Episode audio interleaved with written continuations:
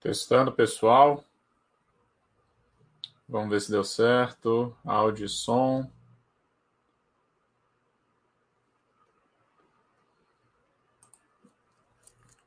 Boa noite a todos, pessoal.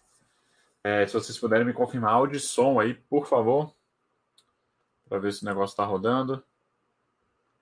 Tem tempo que eu não, que eu não faço, pessoal, então eu não, sou muito fã aqui do StreamYard, que é a plataforma que a gente tem que usar. E, e aí sempre fica na dúvida aí se deu tudo certo. Me confirme aí, por favor, se está tudo certinho. É... Tomei aqui de, de lateral, eu ainda não, não encontrei um, uma posição legal aqui no meu, no meu novo ambiente de, de trabalho aí. Eu me mudei não tem muito tempo. E eu não consigo colocar a câmera de frente para mim. É... Eu não gosto de transmitir com a câmera HD, né? Do, do... Boa noite, Carman. Tranquilo? É... Só me confirma se o áudio e vídeo está ok. E aí a gente, a gente já inicia. É... Vamos lá. Nós estaremos. Hoje, né, a gente vai conversar justamente sobre isso, planejamento financeiro para a Copa 2026, né? Então a Copa 2026 vai ser Estados Unidos, Canadá e México. Então, deixa eu ver aqui se está tudo ok. Beleza, boa noite, Buvassauro. Pessoal, então vamos lá, né? Sem enrolação. É, hoje, para quem não me conhece, sou Marcelo Maciel, modelo aqui do canal Vai Lá e Fala. Basicamente, os meus chats eles são sempre em inglês, na época que eu estava fazendo mais, né? Mas eu acho que hoje o assunto é, é, bem importante. Foi um, um, assinante que fugiu o nome que foi que solicitou que eu fizesse um, um, um, chat desse. Na verdade, ele perguntou algumas coisas sobre planejamento de Copa do Mundo. Aí eu, cara, vou fazer um chat porque eu acho que vai, muita gente vai ter interesse tal, e em português para poder, né, naturalmente, ficar mais fácil a compreensão. E o que eu vou falar aqui é como eu faço meu planejamento, tá? Não só é, das minhas viagens, mas especificamente para a Copa do Mundo.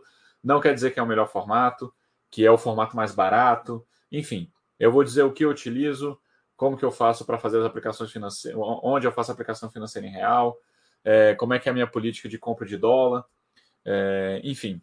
É, e aí, naturalmente, vocês podem contribuir aí. É, eu também não tenho todas as informações sobre qual é o meu melhor cartão de débito, Visa Travel, todo esse tipo de coisa. Então, é, ah, foi o Carman confirmou aqui. Eu estava na dúvida se tinha sido você. Eu até tentei procurar a, o nosso bate-papo da época e acabei não encontrando. Mas enfim. E, então vamos lá, pessoal. Naturalmente vocês podem contribuir aí e até poderem estar passando algumas opções aí melhores da, da que eu vou estar falando, mas eu vou colocar aqui exatamente como que eu faço, beleza? Então vamos lá. É, voltando para cá. É, estava com a lousa, né? Eu não troquei. É, essa introduçãozinha era melhor que tivesse só em mim, mas tudo bem. Galera, então vamos lá. É... Planejamento financeiro para a Copa do Mundo. Naturalmente, você pode pegar isso aqui e fazer um paralelo para outras viagens. Mas vamos lá. Primeira coisa que você, independente de tudo que eu colocar aqui, coisa mais importante, tá? Mais importante é você juntar dinheiro. Eu coloquei número um, mas eu vou colocar aqui, ó, lei zero, né? Lei zero. Guardar dinheiro. Isso aqui é o mais importante. Sem isso aqui não tem como. A não ser que realmente você você tenha um salário aí gigantesco de 60 mil reais e, e a sua despesa mensal seja metade disso ou menos disso. E aí talvez você não precise fazer nenhum planejamento financeiro e você consiga viajar aí no, né, dois meses antes, enfim. Vamos lá.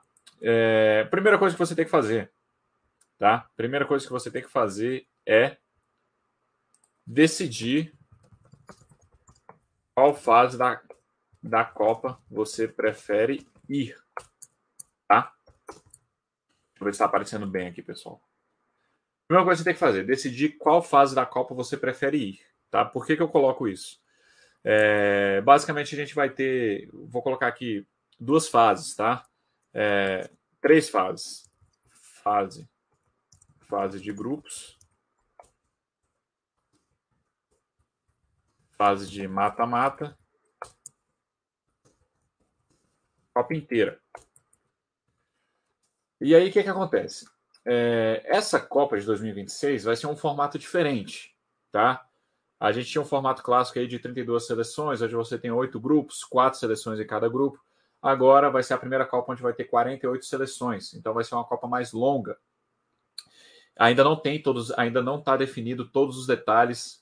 É, se vão ser 16 grupos com três times, se vai ter uma fase de meio que de mata-mata ali da, do pessoal da repescagem, um jogo para depois você ir para o formato de 32 equipes.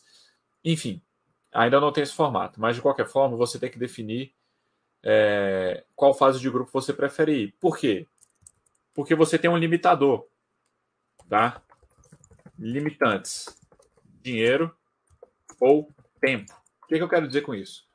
Você pode ter o dinheiro para ir a, a Copa inteira. Vamos colocar aí que vai durar é, 35 dias, tá?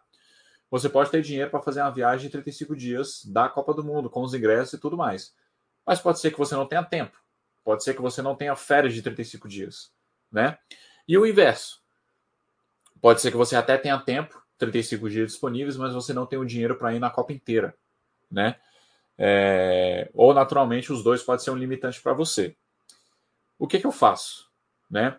Na época, que a primeira Copa do Mundo que eu fui foi da África do Sul, em 2010. E naquela época eu tinha um dinheiro e tinha um tempo. Então eu fui a Copa inteira.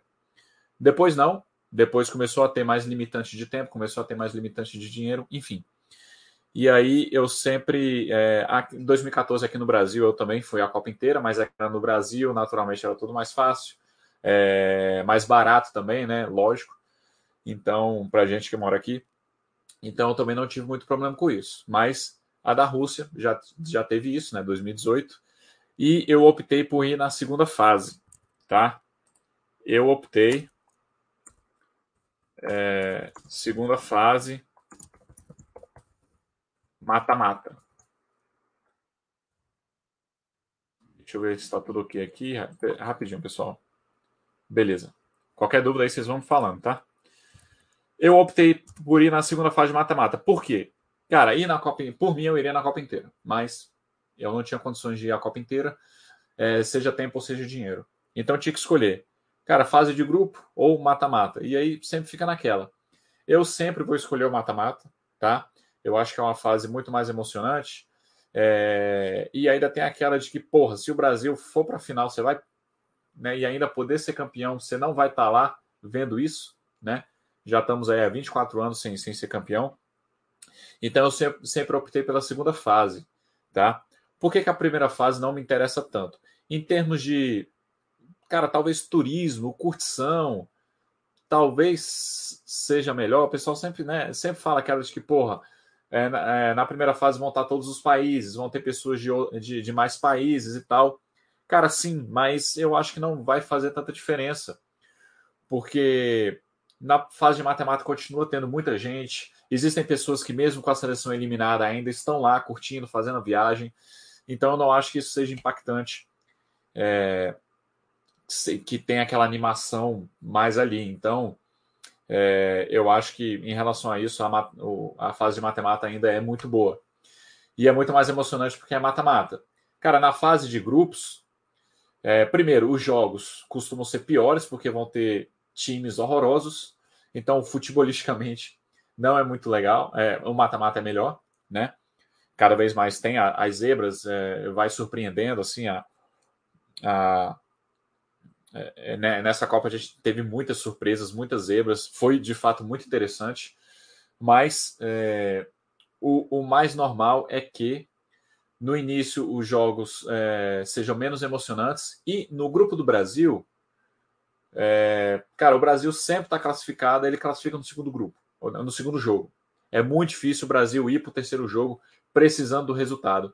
Então o terceiro jogo acaba sendo um jogo péssimo, assim, que é, né, você viu, o Brasil ele jogou, ele esse ano, né, ano passado, 2022, contra Camarões, né, ele jogou com todo o time reserva, perdeu de 1 a 0, um jogo horroroso. Então eu sempre acho que se você optar pela primeira fase, é, você vai ter dois jogos bons, que é a primeira e a segunda. O, o terceiro jogo vai ser um jogo bem mais ou menos. Enfim, então eu sempre voltei na fase de mata-mata, porque eu acho que são os jogos mais interessantes. E é, e também a, a, chance de você poder ver o Brasil na final, né? É claro que eu sempre considero que o Brasil ele chega pelo menos nas quartas de final, foi isso que sempre aconteceu desde que eu venho acompanhando. A África do Sul foi para as quartas de final. É, aqui no Brasil a gente foi para a semifinal e teve o 7 a 1 né? Aquele desastroso. Depois Rússia, fomos para a quarta de final de novo e agora é, também quarta de final, né? Então, se você vai para o mata-mata, é certeza, pelo menos na minha concepção, e é o que eu vou sempre considerar, que você vai ver dois jogos do Brasil, tá? E claro, tá, pessoal? Ah, eu quero ver outros jogos. Aí vai da sua, do seu planejamento. Eu sempre planejei ir para o estádio vendo só jogos do Brasil, tá? De uma forma geral, não tenho muito interesse em assistir jogos de outras seleções, mas aí por uma questão do turismo mesmo, né? Tendo já o ingresso, aí já é outra história, mas aquela questão de você ficar batalhando pelo ingresso e tal, eu meio que só me empenharia bastante mesmo para um jogo do Brasil, tá? Então eu acho que você tem que você tem que definir aí, esse é o primeiro ponto, para a gente não se alongar muito, decidir qual fase da Copa você prefere ir, tá ok? Essa é a primeira coisa que você tem que fazer. Deixa eu ver se tem alguma pergunta, algum comentário. Beleza, pessoal, fica à vontade aí para fazer comentário, tá? Seguindo. É, segunda coisa. A gente levantar os custos da viagem. Levantar custos da viagem, tá? Ingressos, opa, ingressos, passagens, avião mais trechos internos, levantar custos da viagem, ingressos, passagem de avião mais trechos internos, uh, comida, né? Hospedagem. Basicamente isso, né, pessoal? Claro, seguro viagem. Outras despesas. Pessoal, basicamente isso aí, tá? Levantar os custos da viagem. E aí é o seguinte.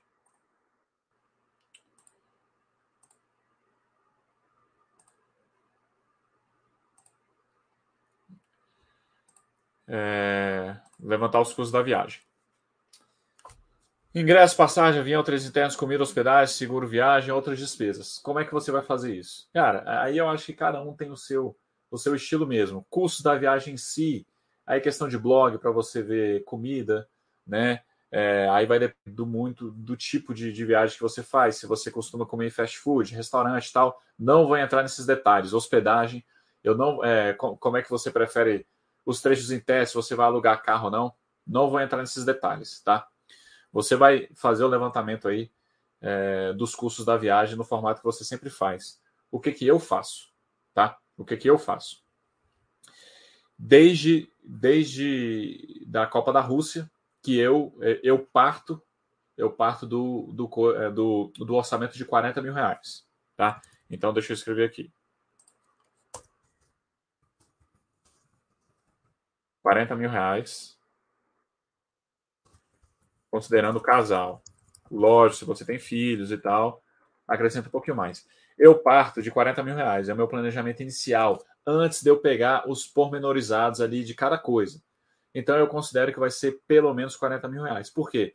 Porque na Rússia funcionou, foi o que eu estimei para o Catar, mas eu, depois eu vou entrar em, em detalhes em relação ao Catar, tá?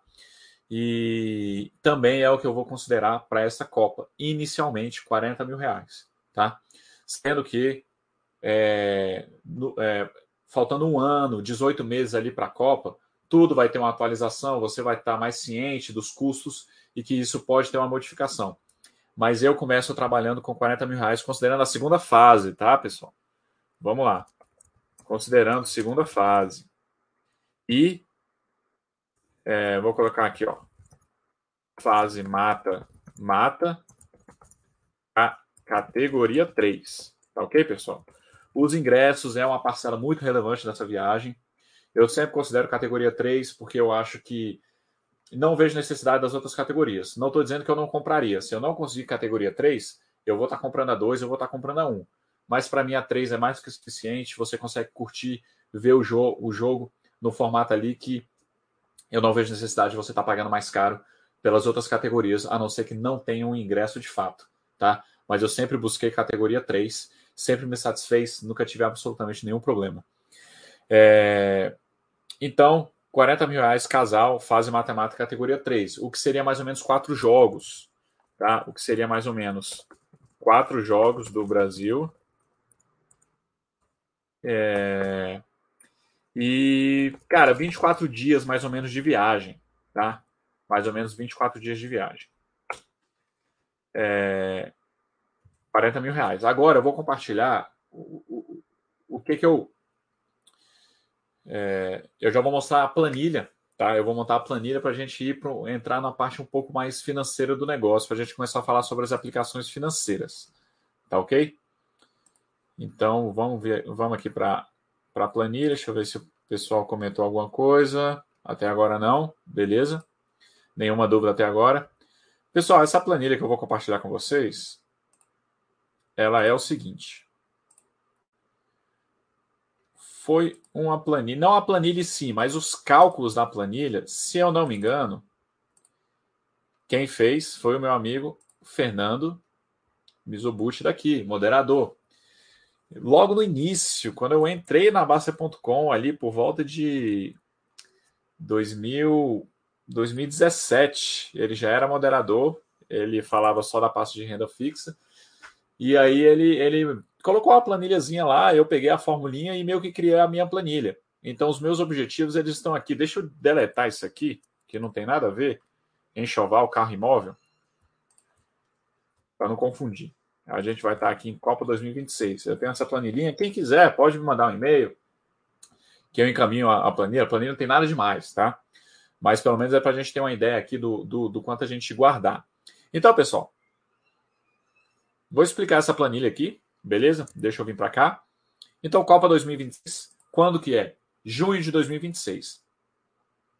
E aí aqui, é, o objetivo, como eu falei, 40 mil reais, eu parto daí, tá? É, mas você vai levantar, você vai colocar aqui a sua estimativa de custos. Eu considero 40 mil, segunda fase, um casal, tá? Vamos lá, por que, que aqui está 36 meses? Marcelo, não faltam quatro anos para a Copa do Mundo? Faltam, mas eu estou considerando que eu só vou começar a juntar daqui a três anos. Não vou começar a juntar daqui a quatro anos. Planejamento meu, questões pessoais.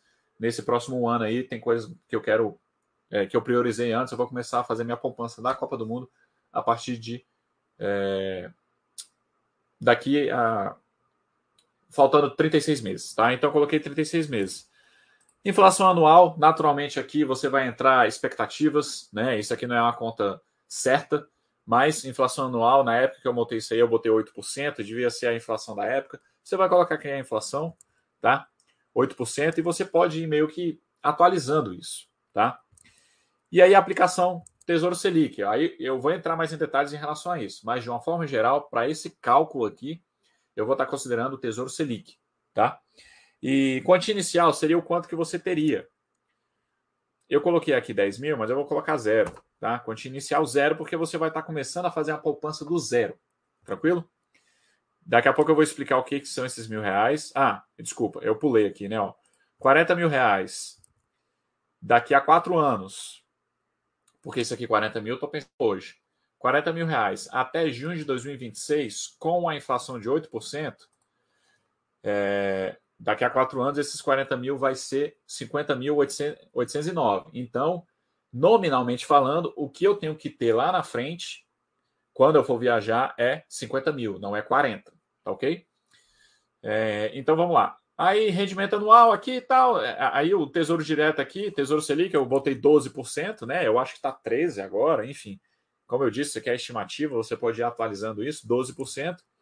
Depois vem um monte de coisas aqui que a gente pode pular. Mas no final das contas, o que interessa é isso aqui, ó, resgate líquido, tá? Resgate líquido. Então vocês estão vendo que se eu juntar mil reais, eu vou resgatar 41 mil. Tá? Eu não vou resgatar 50 mil corrigido, né? Os 50 mil aos 40 mil corrigido. Então, se eu começar a juntar mil reais, a minha poupança de mil reais não vai ser suficiente.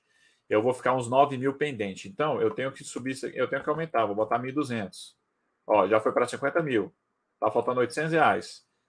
1.220. Pronto, 1.220. Então, resumindo, pessoal, eu considerei que é, o meu objetivo é 40 mil reais, uma inflação de 8%, daqui a quatro anos, esses 40 mil, ele vai ser 50 mil.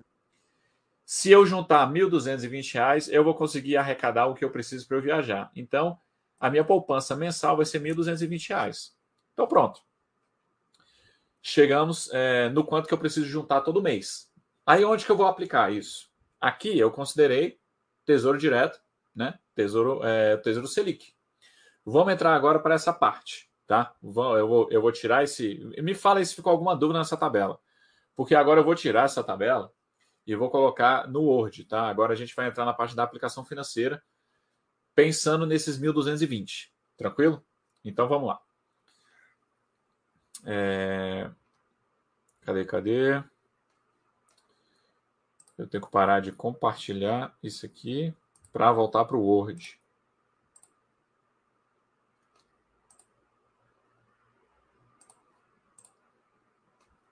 Me fala se tem alguma dúvida em relação à planilha. Então, pessoal, passo 1, um, decidir qual fase da Copa a gente vai. Passo 2, levantar os custos da viagem. Eu considerei 40 mil reais. Passo 3, montar a planilha e verificar a poupança mensal, o aporte mensal. Na nossa simulação aqui, opa, cadê, cadê? Na nossa simulação, pessoal, ficou R$ 1.220, né? Vamos colocar aqui, ó, 40 mil. 40 mil com uma inflação, com 8% de inflação, deu 50.800, correto? Isso gerou uma poupança de R$ 1.200, pessoal, considerando que eu só vou juntar daqui a seis anos. Desculpa, daqui a um ano. Considerando que eu só vou começar essa poupança em 36 meses. Tá? Eu não vou começar essa poupança é, é, agora. Se você começar a poupança agora, você vai precisar poupar menos. Aí a planilha ela vai te dizer, tá? É um cálculozinho bem, bem básico aí. Deixa eu ver se tem esse pessoal. Teve alguma dúvida? Não.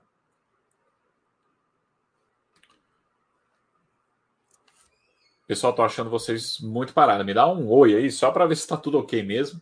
Se vocês estão entendendo aí, se eu estou falando muito rápido, se vocês estão vendo aí, é, me vendo, se vocês estão vendo a planilha, me dá um oi aí só para eu saber que o negócio está redondo.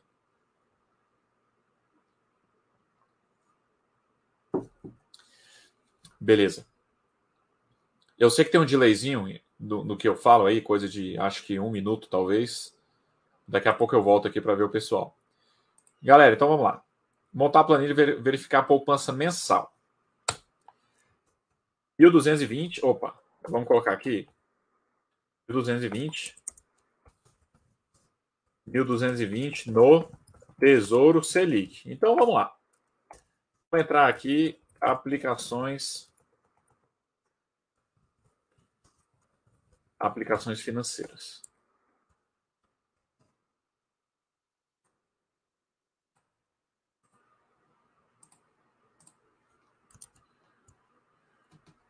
Ah, beleza, o Carmen respondeu aqui, tudo certo. Pessoal, vamos lá. Aplicação financeira. Tá?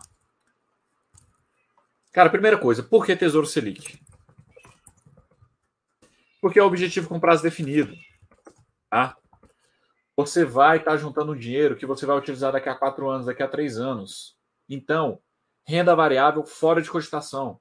Não, não existe, tá? Não existe você fazer você guardar dinheiro para fazer uma viagem, um objetivo definido, mas aqui eu vou, vou falar especificamente de viagem, e você ter e ter a possibilidade de você resgatar um montante menor do que você colocou. Não existe, tá, pessoal? Então, renda variável fora de cogitação. Continuando. É, alguns títulos do Tesouro Direto têm a marcação a mercado. Se, se alguém aqui não sabe o que é marcação a mercado, pessoal, é, não vai dar para eu explicar aqui agora o que é marcação a mercado mas é a oscilação diária dos títulos. Então, assim, se determinado título do Tesouro Direto ou qualquer outro título de renda fixa, se ele tiver marcação a mercado, é, tem chance de você botar dinheiro e você resgatar menos. Então vamos supor que você colocou lá 30 mil reais, tem chance da quando você for resgatar para você viajar, você resgatar 25, você resgatar 20. Então, é, título que sofre marcação a mercado também vai estar descartado para esse tipo de coisa. Então vamos lá. Deixa eu escrever aqui, né? Ó. Fugir da renda variável, fora de cogitação, tá? Fugir dos títulos de renda fixa, incluindo tesouro direto, é, com marcação a mercado, tá? Cara, então o título pré-fixado, debenture, é, os títulos, né, os, os pós-fixados que tem a parte, né, o IPCA mais 2045, por exemplo, esses títulos que têm marcação a mercado, eles estão, eles estão fora. Eles estão fora, tá? Então, o que, que eu enxergo? Então vamos lá. Deixa eu apagar isso aqui. Ah, Marcelo, você tirou renda variável, você tirou é, títulos de renda fixa com, com marcação a mercado, o que, que sobrou? Né? Então vamos lá. Quais são as opções? Quais são as opções? É, poupança.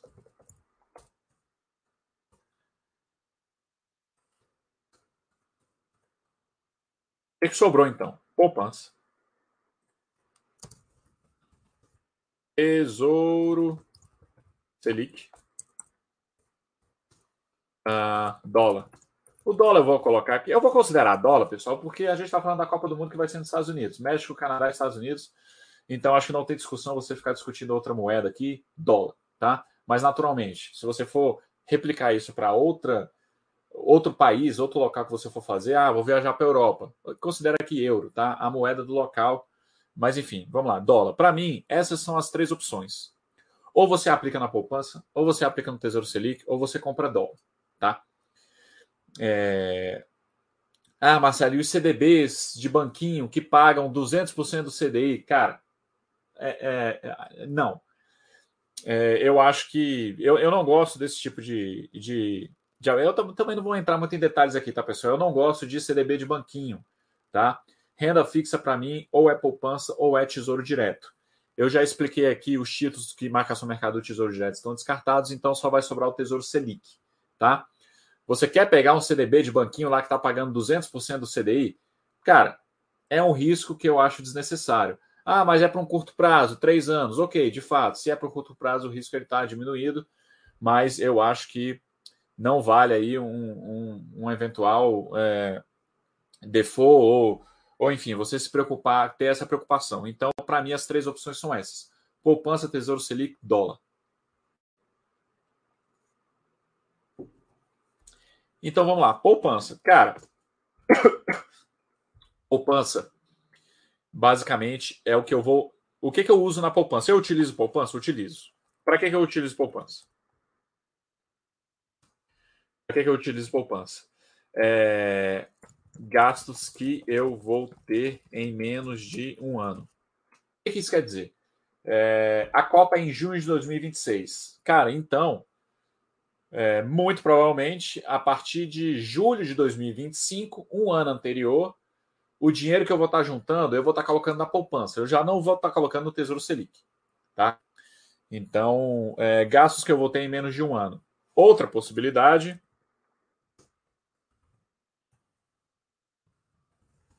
Juntar dinheiro para comprar dólar.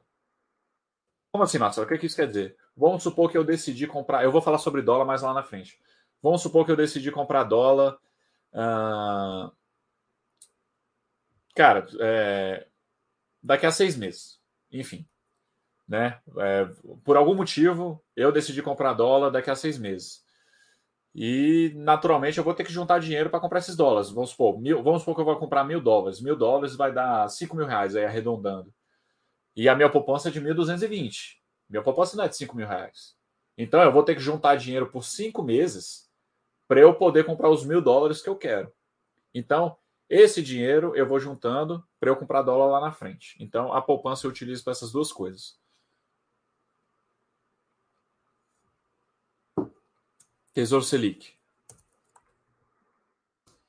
É... todo o restante. Todo o restante, tá? O que não estiver na poupança, o que não o que não for para poupança ou para dólar, tá? Eu ponho no Tesouro Selic, em qual no mais longo é... enfim, todo o restante, o que não estiver o que não estiver o que não for. O que não for para poupança ou para dólar, tá? Tesouro Selic. E por último, dólar, né? Marcelo, com que frequência você compra dólar? Vamos lá. Vamos conversar um pouquinho agora sobre sobre isso aqui. Tá, pessoal? O que, que acontece? Deixa eu ver se tem alguma dúvida.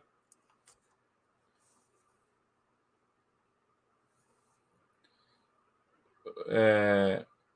Antes de eu ir para conversar sobre o dólar, o Karma está fazendo umas perguntas.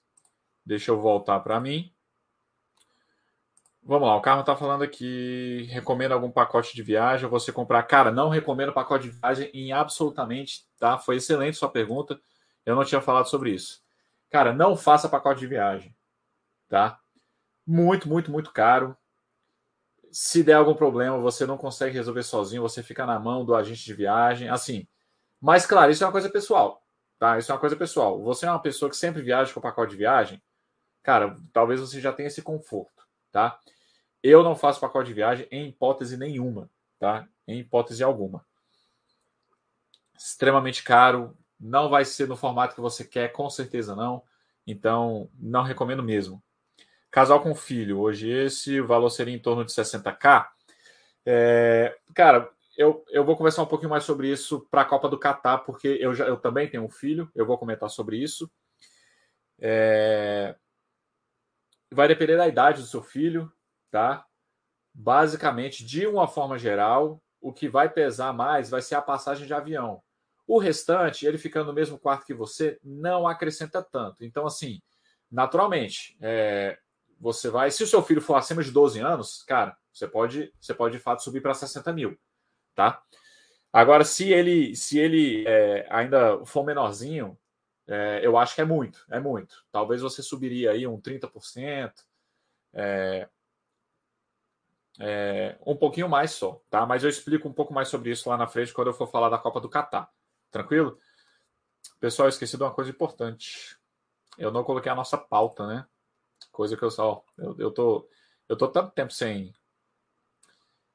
eu não coloquei a nossa pauta. Vamos voltar aqui, até para o pessoal ver exatamente do que, que a gente vai falar, viu? Eu peço desculpas aqui, isso aqui é uma coisa importantíssima. Fiz bobagem aqui de novo. Eu vou voltar com essas perguntas aí, viu, cara? Mas é porque eu não coloquei a pauta. E é coisa que eu. Vamos lá. A gente viu aqui, ó. Nosso primeiro assunto: decidir qual fase da Copa você prefere ir levantar custos da viagem, montar a planilha e verificar a poupança mensal, aplicações financeiras. A gente está falando sobre aplicações financeiras agora, mas nós também iremos falar sobre por que eu não fui para a Copa do Catar. Vou explicar esses motivos, tá? Por que eu não fui para a Copa do Catar. Eu também vou tratar sobre problemas que ocorreram ocorreram nas Copas passadas, tá? Por que, que eu achei interessante trazer esse tema? Porque você vai estar num país diferente, tem toda a questão do idioma e vocês é, já podem estar cientes de coisas que podem acontecer, tá? Então, é, problemas que ocorreram nas Copas passadas, tá? Vamos lá. Aplicações financeiras. É... Vou voltar para mim. Voltar para as perguntas aqui do Karma. E aí o Karma colocando. E se 60k hoje são suficientes, não é um valor baixo, Marcelo? Você foi para a Rússia com 40k casal e deu? Nessas épocas os preços são altos, não? Cara, então. É, é aquilo. Eu acho que você tem que trabalhar, você tem que trabalhar com o valor base e você pode ir atualizando no meio do caminho, tá? É, levantar os custos e tal.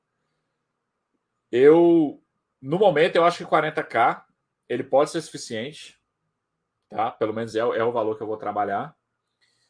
E, e, vou falar um pouco aqui sobre questão de milhas, tal. Eu não queria entrar muito nesse assunto de milhas, não, porque é um pouco mais específico. Mas enfim, a gente pode tratar um pouquinho mais sobre isso depois, tá? Eu não acho que começar com um casal em 40k. Não, na Rússia 40k deu, deu, deu, deu bom sim, viu? Todos os planejamentos que eu fiz para a Copa, todos eles deram certo. Copa da África, Copa da África é, foi 13 mil, tá? Copa da África foi 13 mil. Não, desculpa, foi 18. Copa da África foi 18 e eu gastei 13 mil. Então acabou que eu fiquei com 5 mil aí a mais de, de bônus, digamos assim. Mas é porque a África do Sul também era um local muito barato véio, e, e me surpreendeu. Me surpreendeu bastante. Brasil deu certo, o levantamento que eu fiz. A Rússia também deu certo. É, apesar que eu não sabia que a bebida na Rússia era tão cara. E eu e minha esposa somos pessoas que a gente bebe bastante em viagem. Mas acabou dando certo sim. Porque as outras coisas na Rússia realmente eu não achei caro. É, mas. Beleza. Vamos lá. E aí o Lucas Lemos falou: em relação à compra de dólar, você indica qual montante para comprar, levando em consideração que irei pagar tudo o que eu puder em real antes da viagem. Exatamente, é sobre isso que eu vou falar. É, a quantidade de dólar para levar, tá? Eu vou falar sobre isso só terminando, só terminar as perguntas. Ó, o Karma vai ter 14 anos em 2026. Cara, você pode considerar. É, você pode considerar os 60 mil, tá? Mas é, aí, por exemplo, né? Seu 14 anos, seu filho não vai beber, tá? Desses 40 mil que eu citei, é, eu e minha esposa, grande parte disso é bebida alcoólica, tá? Grande, assim, na, na parte de comida, tá, pessoal? Também não vão achar que eu sou um louco. Mas é, bebida alcoólica é um custo relevante na minha viagem e que, naturalmente, você não vai replicar isso para o seu filho, né? Beleza, então vamos lá. O, o Lucas Lemos aqui puxou o gancho, tá? E não é isso que eu quero. Pronto, é isso aqui. Ou então esse, né? Vamos lá. Pessoal, vamos conversar aqui um pouquinho sobre dólar, tá? Eu vou até ficar aqui de frente. E aí a gente vai colocar aqui, né? É, maioria dos gastos serão em real previamente a viagem. É, previamente a viagem. É, então, é isso que a gente tem que levar em consideração. Tá? A maioria dos gastos serão real previamente à viagem. Por isso você não vai pegar e juntar tudo em dólar. Mas isso é a minha opinião, tá, pessoal? Aí o que, que acontece? Deixa eu trazer aqui. Na própria Baster, eu já vi muitas pessoas falando sobre viagem, se for viagem para o exterior, de você sempre comprar a moeda você sempre juntar dólar. Independente da, da modalidade. Se você tem conta lá fora, se você vai botar no Visa Travel Money, se você vai comprar em cash, em espécie, enfim. Cara, eu discordo, tá? Porque tem muitas, muitas coisas que você não vai conseguir pagar em dólar. Você vai pagar em real, tá? Então não tem jeito, por exemplo. Por exemplo, esse ano eu estou indo para a França com a minha esposa e com meu filho. Minha primeira, vai ser minha primeira viagem para o exterior com ele. É, cara, não tem como. Não tem como fugir. A, a passagem eu comprei por milha. Tá? As milhas eu comprei com real, véio, pelo plano que eu tenho lá na Livelo. E quando tem promoção tal. E, então, assim. É, então, de uma forma geral, a, as, as passagens, tirando os trechos internos, né? Mas isso aí daqui a pouco eu falo. A passagem ida e volta para o país, cara, você vai pagar em real. Eu já tentei, mesmo se você tiver um cartão é, eu já tentei entrar em sites estrangeiros para pagar em outra moeda e, tipo, nunca consegui, tá? Nunca consegui. Então, vai ser em real. Cara, hospedagem, Airbnb. Se você for pegar Airbnb, ou então hotéis.com que seja. Eu também desconheço você conseguir fazer pagamento em cartão, a não ser que você tenha conta lá fora. Aqui eu estou considerando que você não tem conta lá fora, você não tem cartão é, de débito estrangeiro, tá, pessoal? É, mas depois a gente pode falar um pouco mais sobre isso. É, mas a maioria das pessoas não tem, né? A grande maioria das pessoas não tem conta bancária lá fora. Você não tem uma conta corrente lá fora onde você tem cartão e que você poderia estar tá comprando dólar ali e estar tá debitando do cartão, utilizando esse seu cartão para fazer compras online, compras online, né? Isso que eu estou considerando. Então, cara, Airbnb, Hotels.com, Booking, o local onde você for é, reservar a sua hospedagem, cara, é no seu cartão de crédito, você vai estar pagando em real, tá? Então, é, o, o, grosso ali da passagem, do, do, da sua viagem, vai ser pago em real. É, os ingressos você vai comprar pelo site da FIFA, porque não tem outro local para você comprar.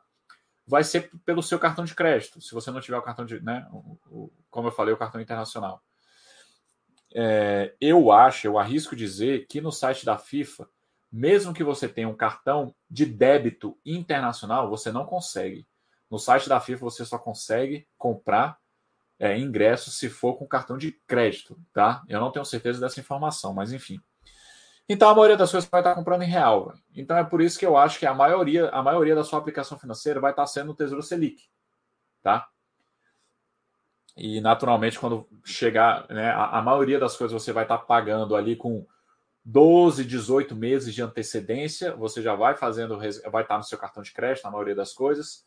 Para você pagar a fatura do seu cartão de crédito, você vai fazer o resgate do Tesouro Selic e vai pagar a fatura. Faltando um ano ali, você já vai estar é, fazendo a poupança ali, na poupança mesmo, né? Você já vai estar aportando na poupança. Então vamos lá, dólar. Aí o dólar, você vai ter que estimar, você vai ter que estimar o quanto que você vai gastar lá. É, lá, porque vai ser basicamente é, trechos internos, transporte interno, comida, né? Comida, bebida, é, passeios. E então você vai ter que estimar o quanto que você vai gastar. Não vou entrar aqui em detalhes em que tipo de dólar você vai levar, se você vai levar em cash, em espécie, se você vai levar o Visa Travel Money, tá? Porque já é detalhes de viagem. Eu não quero. É... Cada um vai, vai ter ali o, o, o seu, né? Então eu não costumo, eu levo vou te falar que eu, eu, costumo, eu não costumo fugir muito do cartão de crédito, tá? Eu sei que por muitas vezes ele pode ser mais caro por causa do IOF de 6,38, mas eu também não. Eu sou meio preguiçoso com essas coisas, tá? É, eu, não, eu não costumo usar o Visa Travel Money ou, ou TransferWise ou qualquer outro cartão de débito. É, eu já tenho conta. Eu, eu tenho conta no Atlântico Europa, né? Que é o que a sede dele é lá em Lisboa, que foi até uma. Um, eu descobri esse banco aqui pela Basta.com. Até agora deu tudo certo, mas eu ainda não peguei meu cartão. Para eu pegar o cartão de débito, eu tenho que ir lá em Portugal. Eu não sei quando que eu vou, se eu vou antes da Copa do Mundo, né? Se eu for, eu já terei esse cartão. Naturalmente, se eu já estiver com esse cartão, eu vou estar comprando dólares, transferindo para esse cartão, tá? Então, é, mas também eu vou comprar em espécie. E aí, dentro desses quatro anos, é, pelo montante de dólar que eu devo levar, eu devo comprar dólar ali umas três vezes. Então, assim, vai, eu devo acabar comprando é, nos últimos dois anos. Assim, nos últimos dois anos, eu devo estar comprando aí é, aquele negócio, né, pessoal? A gente não sabe é, qual a cotação do dólar, se hoje vai estar melhor ou não. Então, eu também não me preocupo com isso mas eu costumo, eu costumo comprar é, faltando dois anos aí. É... Então, sobre dólar, eu acho que é isso. Se vocês tiverem alguma outra dúvida, podem colocar aí. Vamos continuar aqui. Deixa eu voltar aqui para a apresentação. Essa aqui. Então, o que, que eu falei? Né? A maioria dos gastos serão em real previamente à viagem. Então, dólar você pode comprar é, em espécie e cartão de débito, né? É, são os dois aí que você pode ir comprando. Aí, como eu falei, né? É, devo comprar aí por volta de três vezes nos últimos dois anos, tá? Deve ser a minha compra de dólar aí. E aí já vai puxar o gancho aqui para do Catar. Já vou falar algumas coisas aqui em relação à Copa do Catar, tá? Deixa eu ver se está compartilhado. Tá. Deixa eu ver se tem alguma dúvida aqui. Não. Então vamos lá, pessoal. Por que, que eu não fui para a Copa do Catar? Antes de eu falar disso, estava tudo planejado. É... Eu tinha planejado os 40 mil Naturalmente, como eu falei, atualizando, eles não deram certo, né? É, 40 mil foi para 60 mil. Principalmente por causa de quê? Hospedagem. Tá? Hospedagem, basicamente.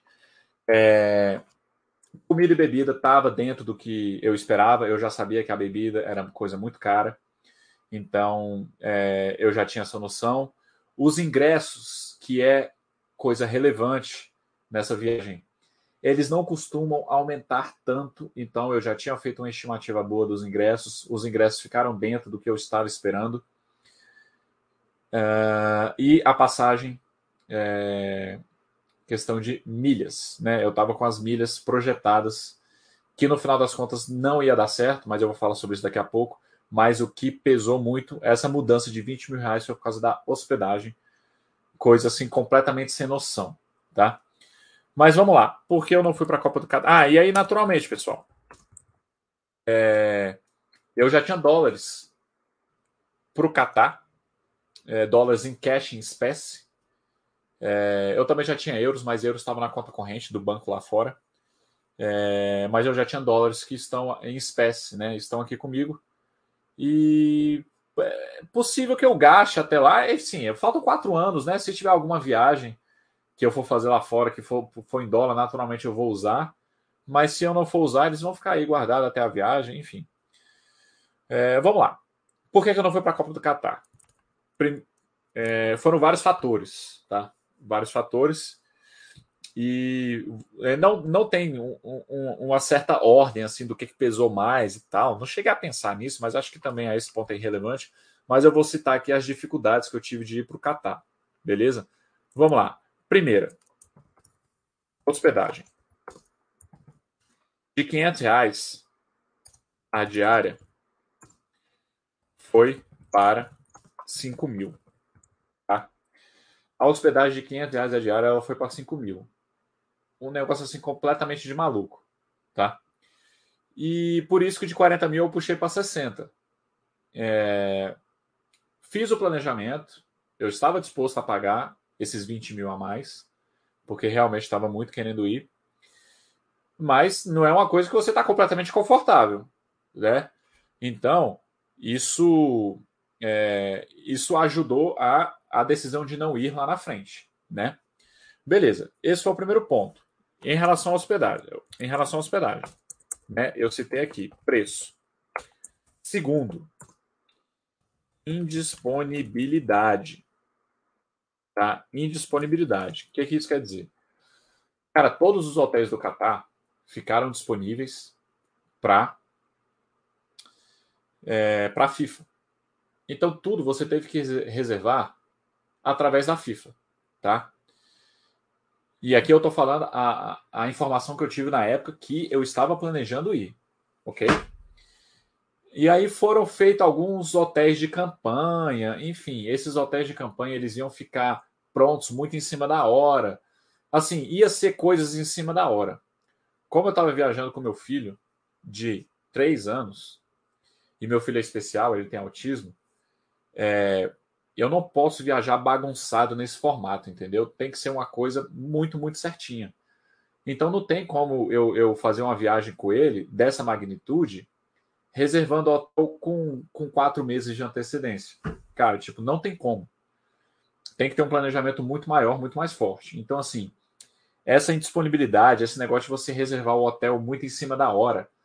É, as, os hotéis de campanha que eles fizeram lá no, na beira do mar, lá, eles iam ficar prontos um mês antes. Então, assim, é, é não dava. Foi é um negócio assim que também não, não me deixou confortável em nenhum momento. É, essa questão da indisponibilidade. E beleza. Então isso aí, a hospedagem foi um dos motivos. Vamos lá para o segundo passo. Voo. Tá? Voo. Vamos baixar aqui o 5.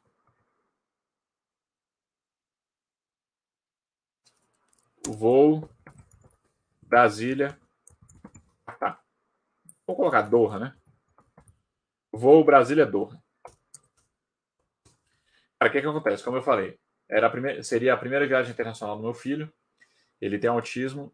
é, como é que ele iria se comportar pegando um voo de 14 horas? Cara, não sei. Então, eu optei por voar de executiva porque é uma coisa mais confortável, seria melhor para ele. Então, milhas para executiva. Foi o que eu planejei na época, com a tabela que existia na época. E aí o que, que aconteceu? Chegando perto da Copa, né? Porque você só consegue comprar passagem com um ano de interstício, né? Se a Copa era em, em, foi em novembro de 2022, eu só conseguiria comprar a passagem uh, em novembro de 2021, né? O que, que aconteceu quando abriu para a gente poder comprar as passagens? Executivo, passe executiva, passe executiva reservado para a FIFA. Passe executiva reservado para a FIFA.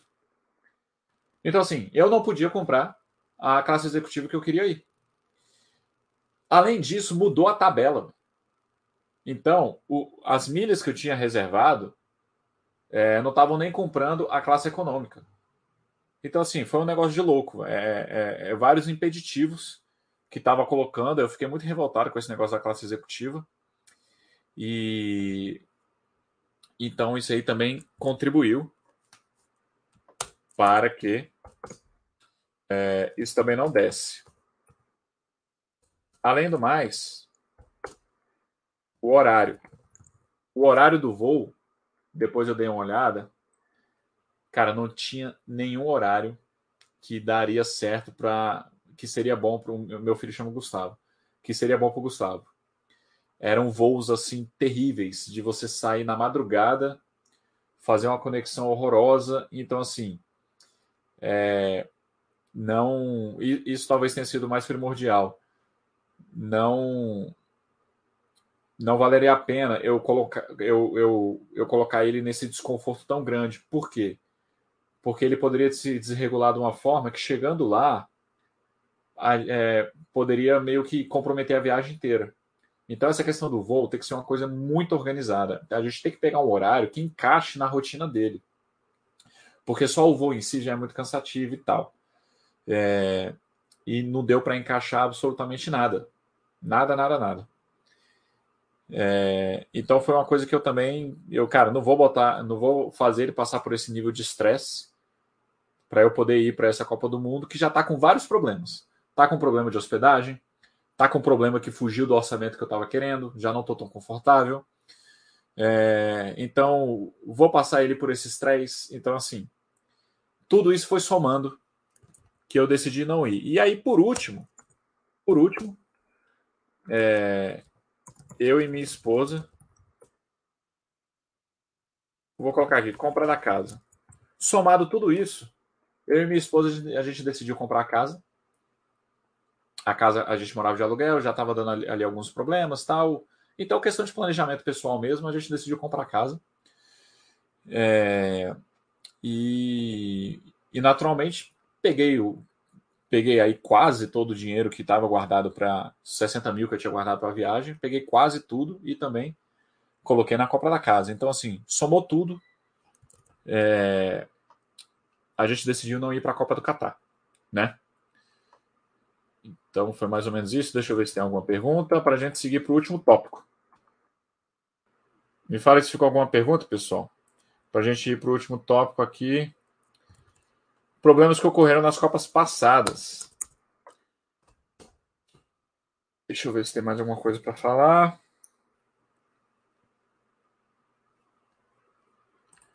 Então vamos lá. África do Sul, 2010. Tivemos três problemas lá. Briga na FanFest. Ah,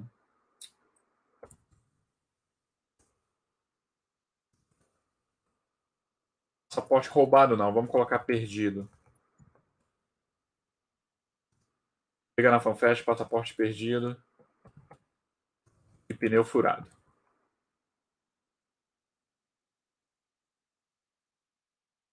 Vamos lá. Vou falar sobre esses três aqui. Primeiro delas, briga na FanFest, pessoal. E aí, naturalmente, né? Eu tô falando isso aqui porque são coisas que podem acontecer e vou falar como é que foi lá. Você tá num país diferente, enfim. É... Cara, isso aconteceu na, na te... no terceiro dia que a gente estava lá. Era FanFest, o jogo era Inglaterra e Estados Unidos, tá? E e assim, África do Sul, naturalmente você sabe que vai ter racismo lá, é, apartheid, todo aquele negócio. O jogo era Inglaterra e Estados Unidos. A África do Sul foi uma colônia inglesa e tal. Enfim, sem entrar nesses detalhes, nesse contexto histórico, né? É, a gente sabe que racismo tem no mundo inteiro, enfim. Cara, a gente estava num jogo, a gente fez amizade, nós éramos um grupo de 10 pessoas. Eu acho que tinha dois amigos que ainda não tinham chegado, então nós éramos oito, oito amigos. E chegaram na FanFest, a gente fez amizade com os africanos, é, todos negros. E, cara, a gente ficava ali brincando é, e, e, fazendo uma, uma, festa doida lá, né? É, é, aprendendo música deles. E a gente ficava cantando, ficava dançando, todo aquele negócio. Acabou que chegou um, um determinado momento que tinha um inglês lá e que ele se incomodou pelo fato da gente, né? Todo mundo era branco tinha um amigo meu brasileiro que era negro. Então, ou dois. Não, acho que só um.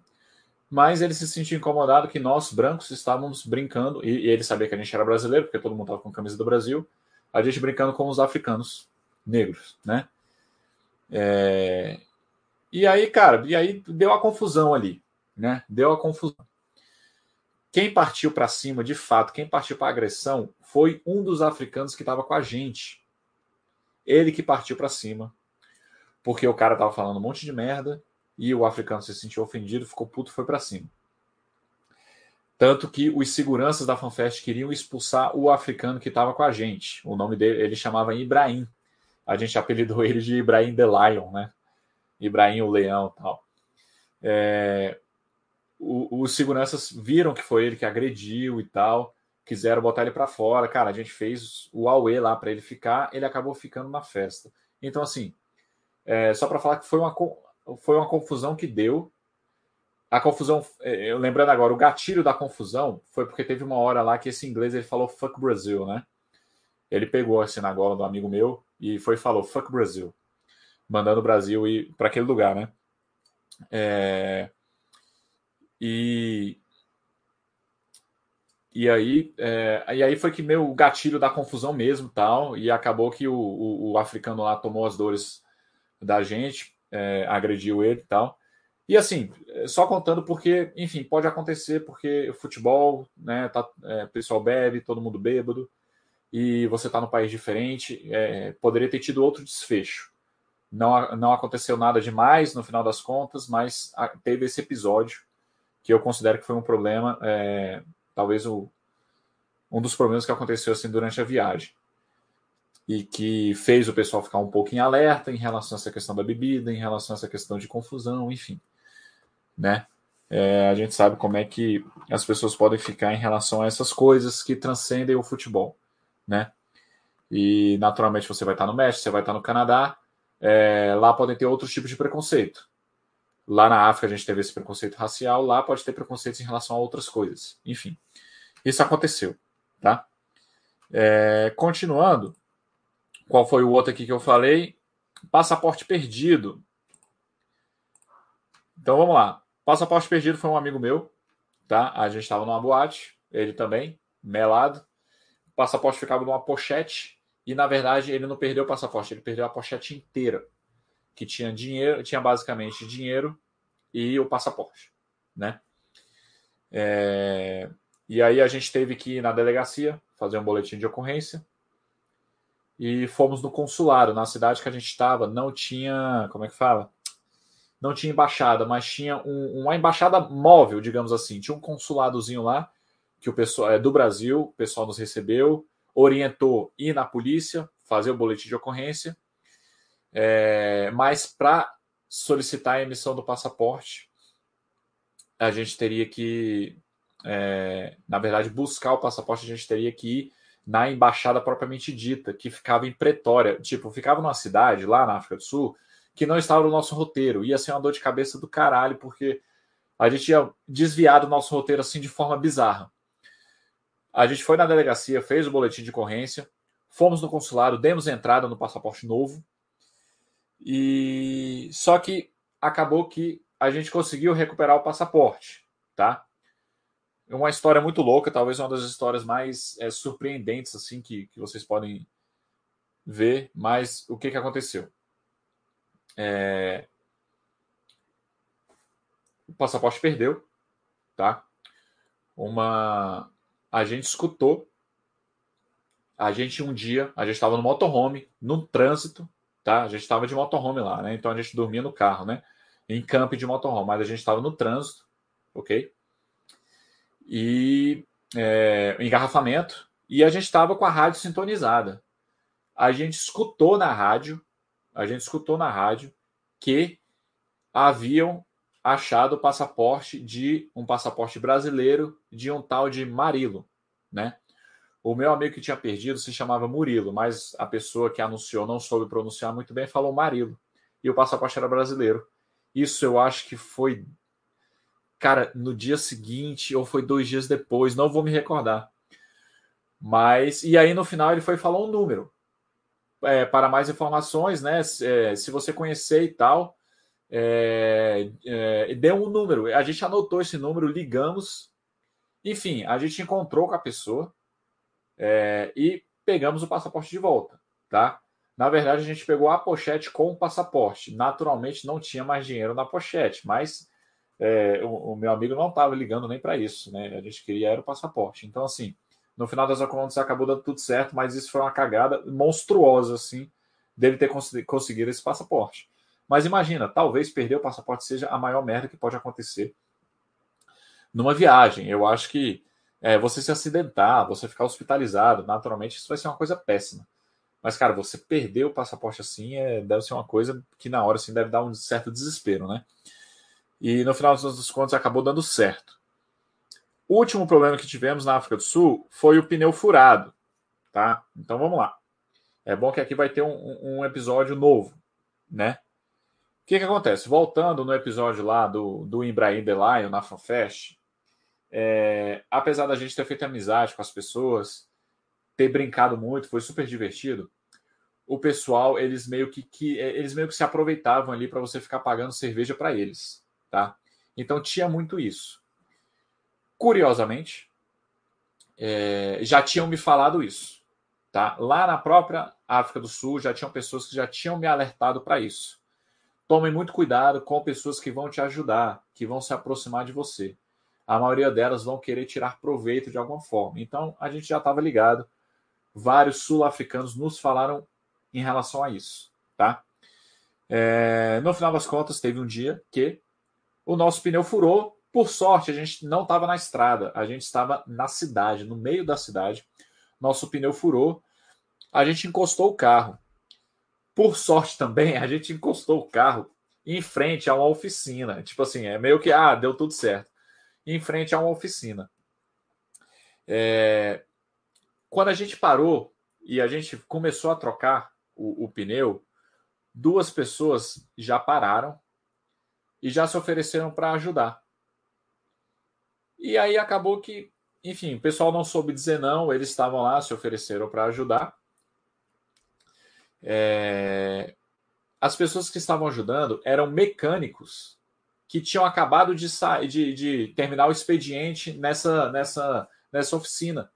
Tanto que eles não estavam uniformizados, eles já estavam indo para casa e os dois, eram dois, os dois estavam com um saco de supermercado com cerveja. Então, assim, eles saíram do trabalho, foram ali numa liquor store, compraram cerveja e estavam indo para casa. E aí é, se ofereceram para trocar o pneu. Claro que a gente sabia que eles iam pedir alguma coisa depois. Só que enquanto eles estavam trocando o pneu, parou um carro da polícia com um comandante lá da polícia, né? Era um coronel, na verdade, Coronel Mambassa, nunca vou esquecer esse nome, porque o cara era bruto no sistema.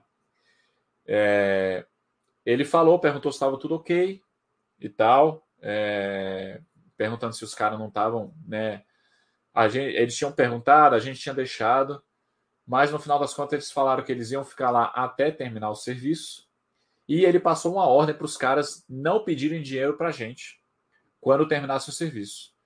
Então, e, e, de novo, esse policial, esse coronel, é, alertou a gente de que lá tem muito disso, de que as pessoas vão querer é, te extorquir de alguma forma, né? E a gente sabe que isso acontece em qualquer país, né, gente? Mas é, o coronel Mambassa encostou, tava ele mais dois policiais, ele falou isso, mas naturalmente, depois que o pessoal fez o serviço, a gente deu lá uma gorjeta para eles, né? É, e aí, enfim, na África do Sul, de uma forma geral, acho que foram esses três problemas que a gente teve. Tiveram outras coisinhas ali e tal, mas acho que não, não convém muito, muito falar. É mais aqui para trazer alguns fatos interessantes para vocês. É, seguindo no Brasil, tá, pessoal? Vamos voltar aqui. Problemas que eu tive na Copa do Brasil. Uai. Voltou. Então foi isso. 2014. Opa. Brasil. 2014. Vamos lá. Ingresso roubado dentro do complexo do estádio. Pessoal, o que acontece?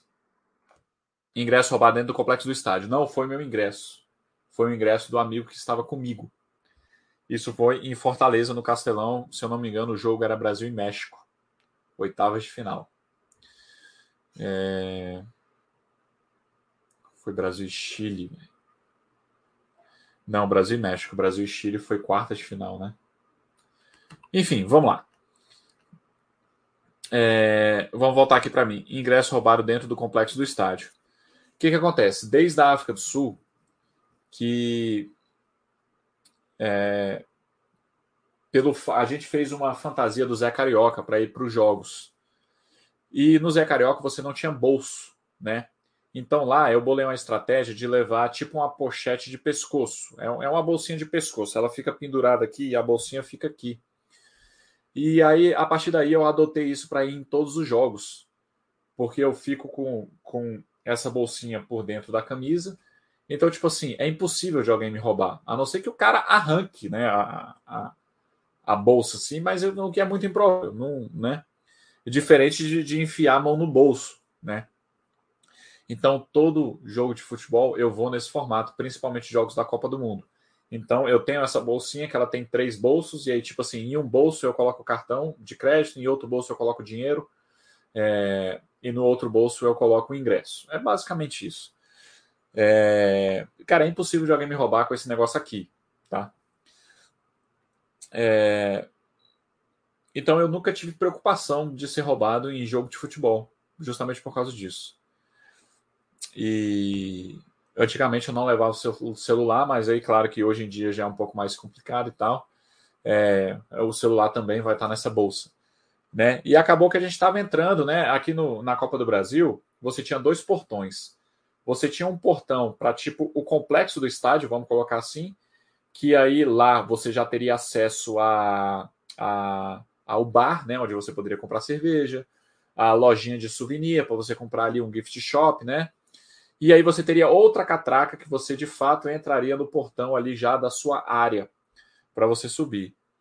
É, e aqui no Brasil era, cara, muito desorganizado. Muita gente conseguia entrar sem ingresso, conseguia entrar no complexo com ingresso falso. É, enfim, é, várias tretas, várias tretas. É, cartão de colaborador da FIFA entrava, que aqui em Brasília mesmo tiveram várias fraudes de cartão do pessoal que, que trabalhava, né? Vários cartões falsificados que o pessoal entrava.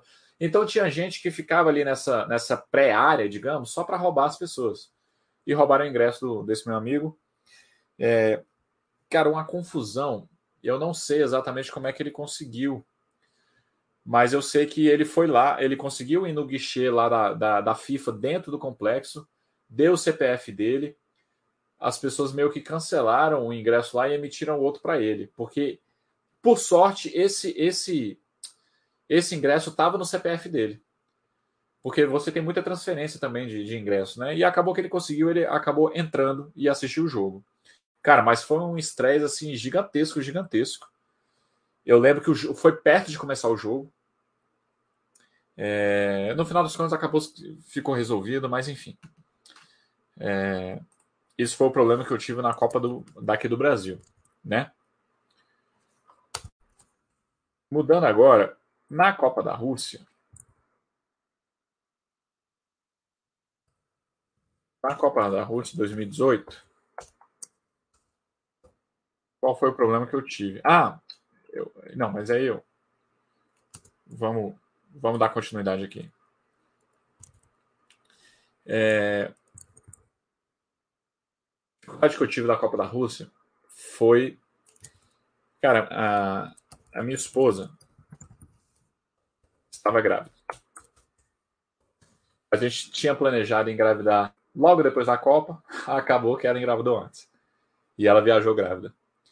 O problema não foi o fato dela estar grávida, foi o fato de que ela, por causa da gravidez, ela estava tomando uma vitamina que, e depois a gente não sabia, essa vitamina fez ela passar muito mal, então ela ficou passando mal. Então, é, vamos colocar assim, esposa doente, ela ficou passando muito mal. É, esposa grávida, aí ficou doente, né? E aí o problema mesmo foi a questão do idioma. Porque, cara, a Rússia me surpreendeu negativamente a questão do inglês. Eu não sabia, eu não sabia que seria tão difícil é, a questão do inglês. É, no interior eu até entenderia, mas mesmo em Moscou eu passei muito perrengue com o idioma, principalmente no dia que ela ficou muito mal lá no hotel e quase que eu tive que chamar a ambulância e levar ela para o hospital é... E aí, como, como já no hosp... já no hotel, a dona, eu estava no hotel pequenininho, tal, mas a dona do hotel não falava inglês. Eu já tive muita dificuldade para explicar para ela que minha esposa estava passando mal e eu queria que chamasse uma ambulância para a gente poder ir para o hospital. Isso já foi tão complicado que que eu fiquei imaginando a gente lá no hospital como é que seria o pessoal lá no hospital se o médico lá ia falar inglês, se a enfermeira ia falar inglês ou não. É, então, assim, a gente ficou pensando nisso. Como é que a gente, se o pessoal ia entender o, qual era o problema que a minha esposa tinha. Aí a gente acabou abortando a questão do hospital e tentamos meio que ficar controlando ali em casa mesmo o mal-estar dela. Em casa, eu digo lá no hotel. Porque no dia seguinte, esse dia especificamente, pessoal, tem isso também. Esse dia especificamente foi um dia antes da gente ir embora. Então foi no dia da final. Como o Brasil já tinha sido eliminado, e a final foi França e Croácia, né? É, eu não fui para o estádio e eu fiquei no hotel, cuidando lá da minha esposa, que estava passando muito mal. E no dia seguinte a gente ia para Israel. A gente ia embora. Israel, eu sabia que lá inglês é, é uma das línguas oficiais, né? Que todo mundo fala inglês. Então, naturalmente, seria mais fácil de, de ter assistência médica lá em Israel. Tanto que o, o tratamento que a gente teve lá em Israel, já do avião, dentro do avião, até chegar, é, sair do avião, no aeroporto, a assistência médica que a gente teve no aeroporto foi assim impecável, atendimento de primeiro mundo. E a gente estava muito confortável porque o pessoal falava, inglês, né? Então não tive problema algum com o idioma Israel, mas lá na Rússia foi assim desesperador.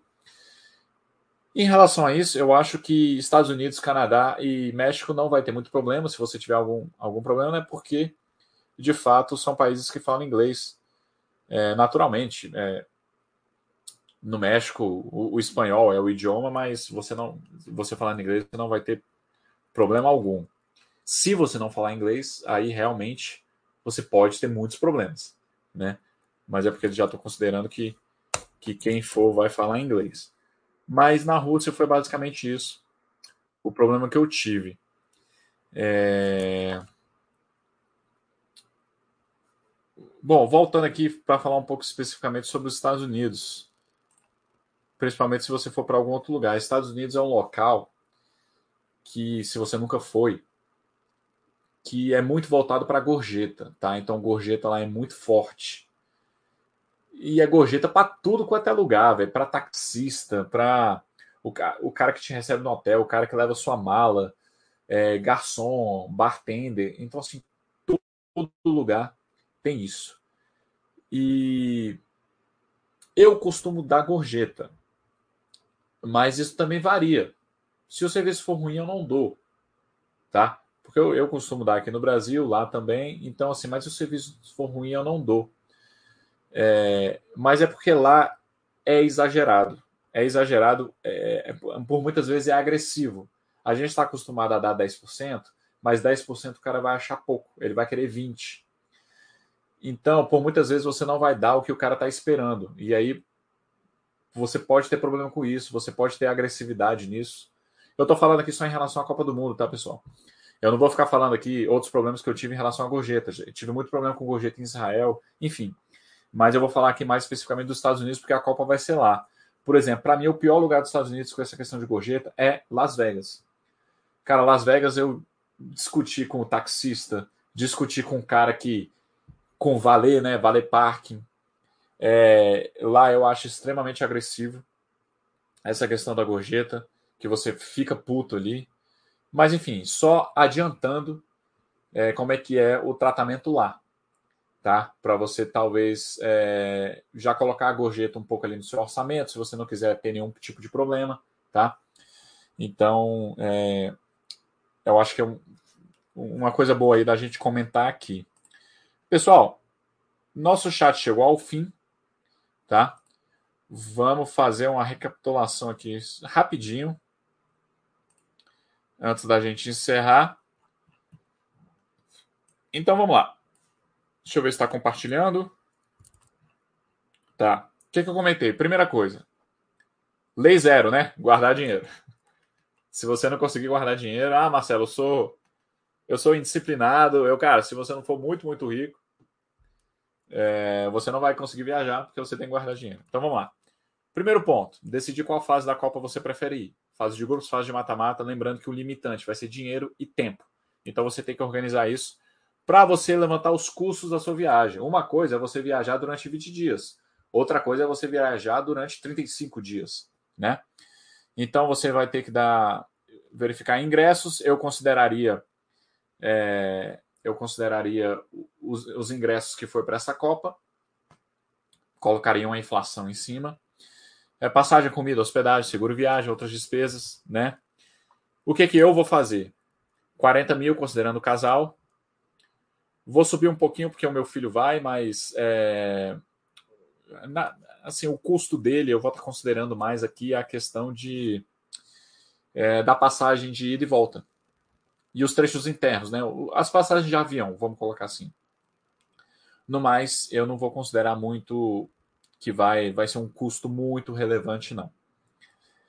Ah, e naturalmente os ingressos, né? Os ingressos. É, vou estar vou estar tá colocando é, um pouco a mais aí também, mas eu vou, eu vou dar um start com 40 mil. E aí, montar a planilha para verificar qual é a sua poupança mensal. Na simulação que a gente fez, seria R$ 1.220, onde vai estar tá basicamente no Tesouro Selic, né? E aí a gente conversou para fugir da renda variável, fora de cogitação, fugir dos títulos com marcação a mercado também, porque não faz sentido você colocar dinheiro para você resgatar menos lá na frente. E aí, quais são as opções que faltam? Poupança, Tesouro Selic e o dólar, né? Poupança, aquilo que você vai gastar em menos de um ano, e aí o dinheiro que você tem que juntar para comprar dólar. Tesouro Selic, todo o restante. E o dólar, eu acho que eu, ao longo desses quatro anos, eu devo comprar aí umas três vezes, mais um pouco mais próximo da viagem. Eu expliquei por que eu não fui para a Copa do Catar. E depois eu expliquei os problemas que eu tive ao longo das Copas, para você se ligar que são coisas que podem acontecer ao longo da Copa também, né, pessoal? E naturalmente, eu citei coisas aqui, né? Copa da África. Copa da África ainda era muito mais novo, estava é, todo mundo solteiro, é, não tinha, né, não tinha esposa, não tinha filho. Então, assim, você você vai é, para lugares, você acaba indo para lugares diferentes, né? Essa próxima Copa do Mundo, eu vou estar com a minha esposa, eu vou estar com meu filho, meu filho vai estar com 7 anos. Então, obviamente, vai ser uma pegada diferente, tá? É, de qualquer forma, é isso que eu tinha para passar para vocês. Espero que vocês tenham gostado aí, que tenha contribuído, que ajude a vocês planejarem a viagem de vocês. No mais, é, vocês sabem onde encontrar a gente aqui na Bacia.com. Então é isso, pessoal. Agradeço aí a participação e vejo vocês na próxima. Um abraço.